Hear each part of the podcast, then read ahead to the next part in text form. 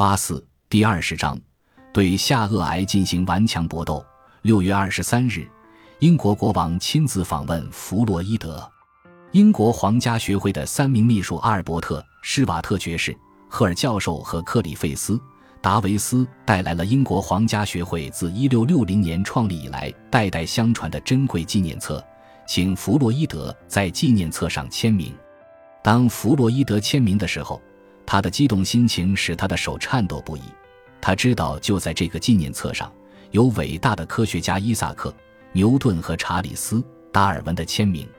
七月十九日，斯蒂凡·茨威格陪同西班牙画家萨尔瓦多·达利来访。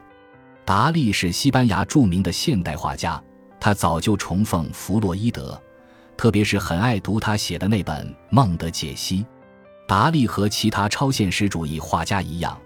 以潜意识的活动作为构思线索，达利的名画《记忆的残痕》表现了活生生的原始记忆原料在心理深处的状态，使人感到记忆残痕的新鲜性和生动性。这次访问弗洛伊德是达利多年前的夙愿。达利为弗洛伊德画了一幅素描画，这幅画以超现实主义的风格。把弗洛伊德的头盖骨想象成一只蜗牛壳的残痕。达利曾把这次难忘的会见写进他的自传中，并附上两幅他自己绘制的画面。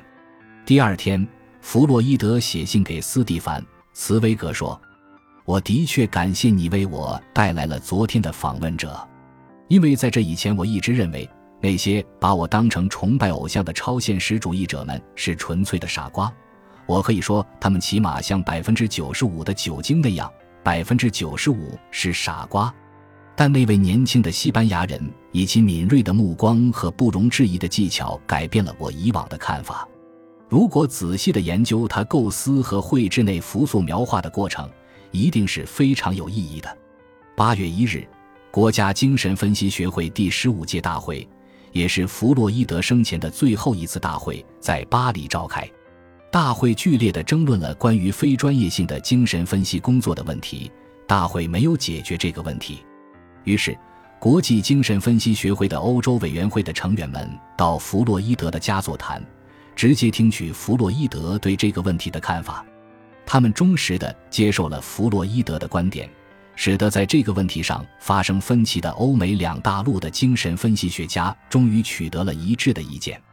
弗洛伊德继续发挥他的全部精力，终于在一九三九年九月写完了《摩西与异神教》的最后一部分文稿，但可惜他已经不能完成《精神分析学概要》。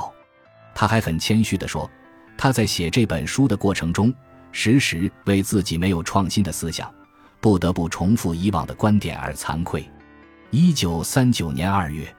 弗洛伊德的下颚癌已经发展到无可挽救的阶段，英国医学界尽全力给予医治，并请巴黎居里研究院的放射线专家们用放射性物质进行治疗，但已经无济于事。弗洛伊德发现自己的死期已经临近，他最急切的期望是能在自己去世前见到《摩西与异神教》的英文版。中斯夫人正夜以继日地赶译这本书，结果。一九三九年三月，该书英文版终于出版了。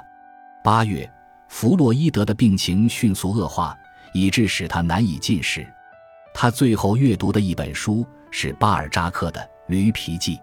弗洛伊德说：“这本书正好适合于我，他所谈的就是饥饿。”九月十九日，中斯探望奄奄一息的弗洛伊德，当时弗洛伊德的下颚已经全部烂掉。他痛苦万分，弗洛伊德一动不动地躺在床上。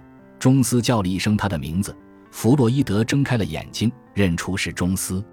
他伸出手握了握中斯的手，然后以很庄重的手势向中斯表示告别和致意。九月二十一日，弗洛伊德对他的医生舒尔说：“亲爱的舒尔，你还记得我们的第一次谈话吧？你答应过我，如果我不能坚持活下去的话，你将尽力帮忙。”现在我万分痛苦，这样继续下去是毫无意义的。显然，肉体的痛苦即使他无法忍受，他期望能安详的死去。舒尔很理解他的心情，紧紧地握了握弗洛伊德的手，答应采取措施减轻他的痛苦。弗洛伊德很感激，接着对他说：“把我们之间的谈话内容告诉安娜。”九月二十二日，舒尔给弗洛伊德注射了吗啡，弗洛伊德入睡了。第二天，九月二十三日午夜，弗洛伊德的心脏停止了跳动。弗洛伊德的漫长的、充满着斗争的一生结束了，一个伟人逝世了，但他的思想和精神遗产却留给了世界。九月二十六日，弗洛伊德的遗体在伦敦戈尔德草地火葬场火化，许许多多的吊唁者参加了火化仪式，中斯致悼词。斯蒂凡·茨威格同时也在德国发表悼文。一九四零年，为了纪念弗洛伊德。弗洛伊德全集十八卷伦敦版开始出版发行，这一版本的弗洛伊德全集一直到一九五二年才出齐。接着，自一九五三年起，由詹姆士·斯特拉奇等人主编的二十四卷本弗洛伊德全集陆续出版。